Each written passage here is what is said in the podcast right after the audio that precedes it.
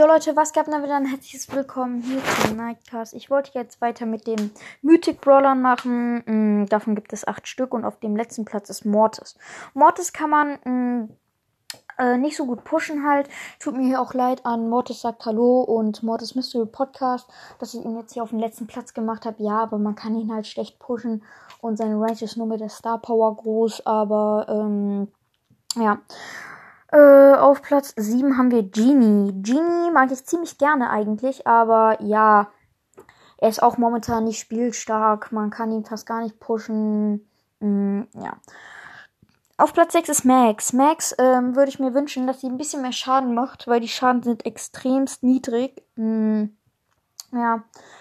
Äh, und das Nachladen halt, oder wenigstens das Nachladen ein bisschen schneller ist, weil einfach mit Max, also Max kriegst du sogar mit Mortis down und ich finde Mortis jetzt eigentlich mega schlecht. Also, ähm, ja.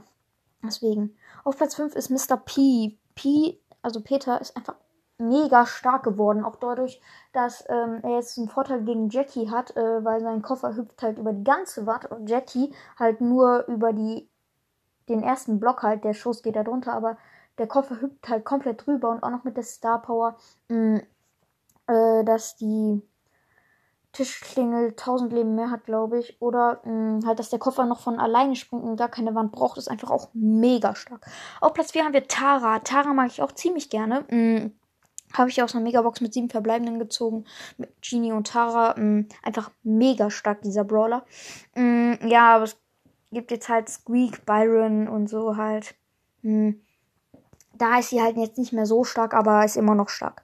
Auf Platz 3 Sprout. Sprout ist momentan ziemlich spielstark. Man kann ihn so gut wie jeden Modus spielen, mh, mm, außer halt Solo-Showdown. Da ist er momentan nicht so stark, aber in den 3 vs 3 Modis ist er einfach zu stark, auch mit der Wand, Tresorraub und so kann er einfach alles blockieren, Brawlball, wie immer. Ist einfach stark. Auf Platz 2 haben wir Squeak, der neue Brawler Squeak, der morgen kommt. Ähm, also ich nehme jetzt am 1. Äh, 11. April auf. Äh, und ja, Squeak wirft einfach Schleim, wo Minen drin sind. Und die haften halt an dir. Das ist halt kein Nachteil gegen. Also, das ist eigentlich äh, verbesserte Bow-Ulti, weil einfach du kannst die Minen irgendwie nicht ähm, auslösen, so, ne? Weil die hängen ja an dir und du kannst die sogar gegen Wände werfen und so, dann bleiben die da haften. Das ist einfach so stark.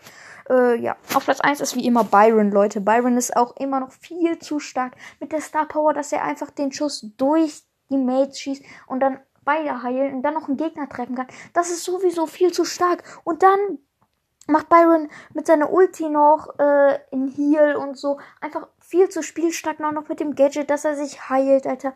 Er ist so stark, Byron. Ich wünschte mir, er würde genau wie Edgar noch genervt werden, aber noch krasser, weil er ist einfach immer noch viel zu stark.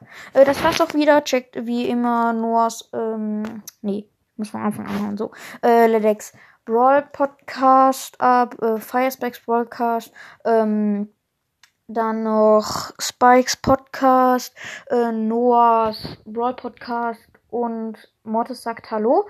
Ähm, sind alles mega coole Podcasts. Mm, und ja, ciao.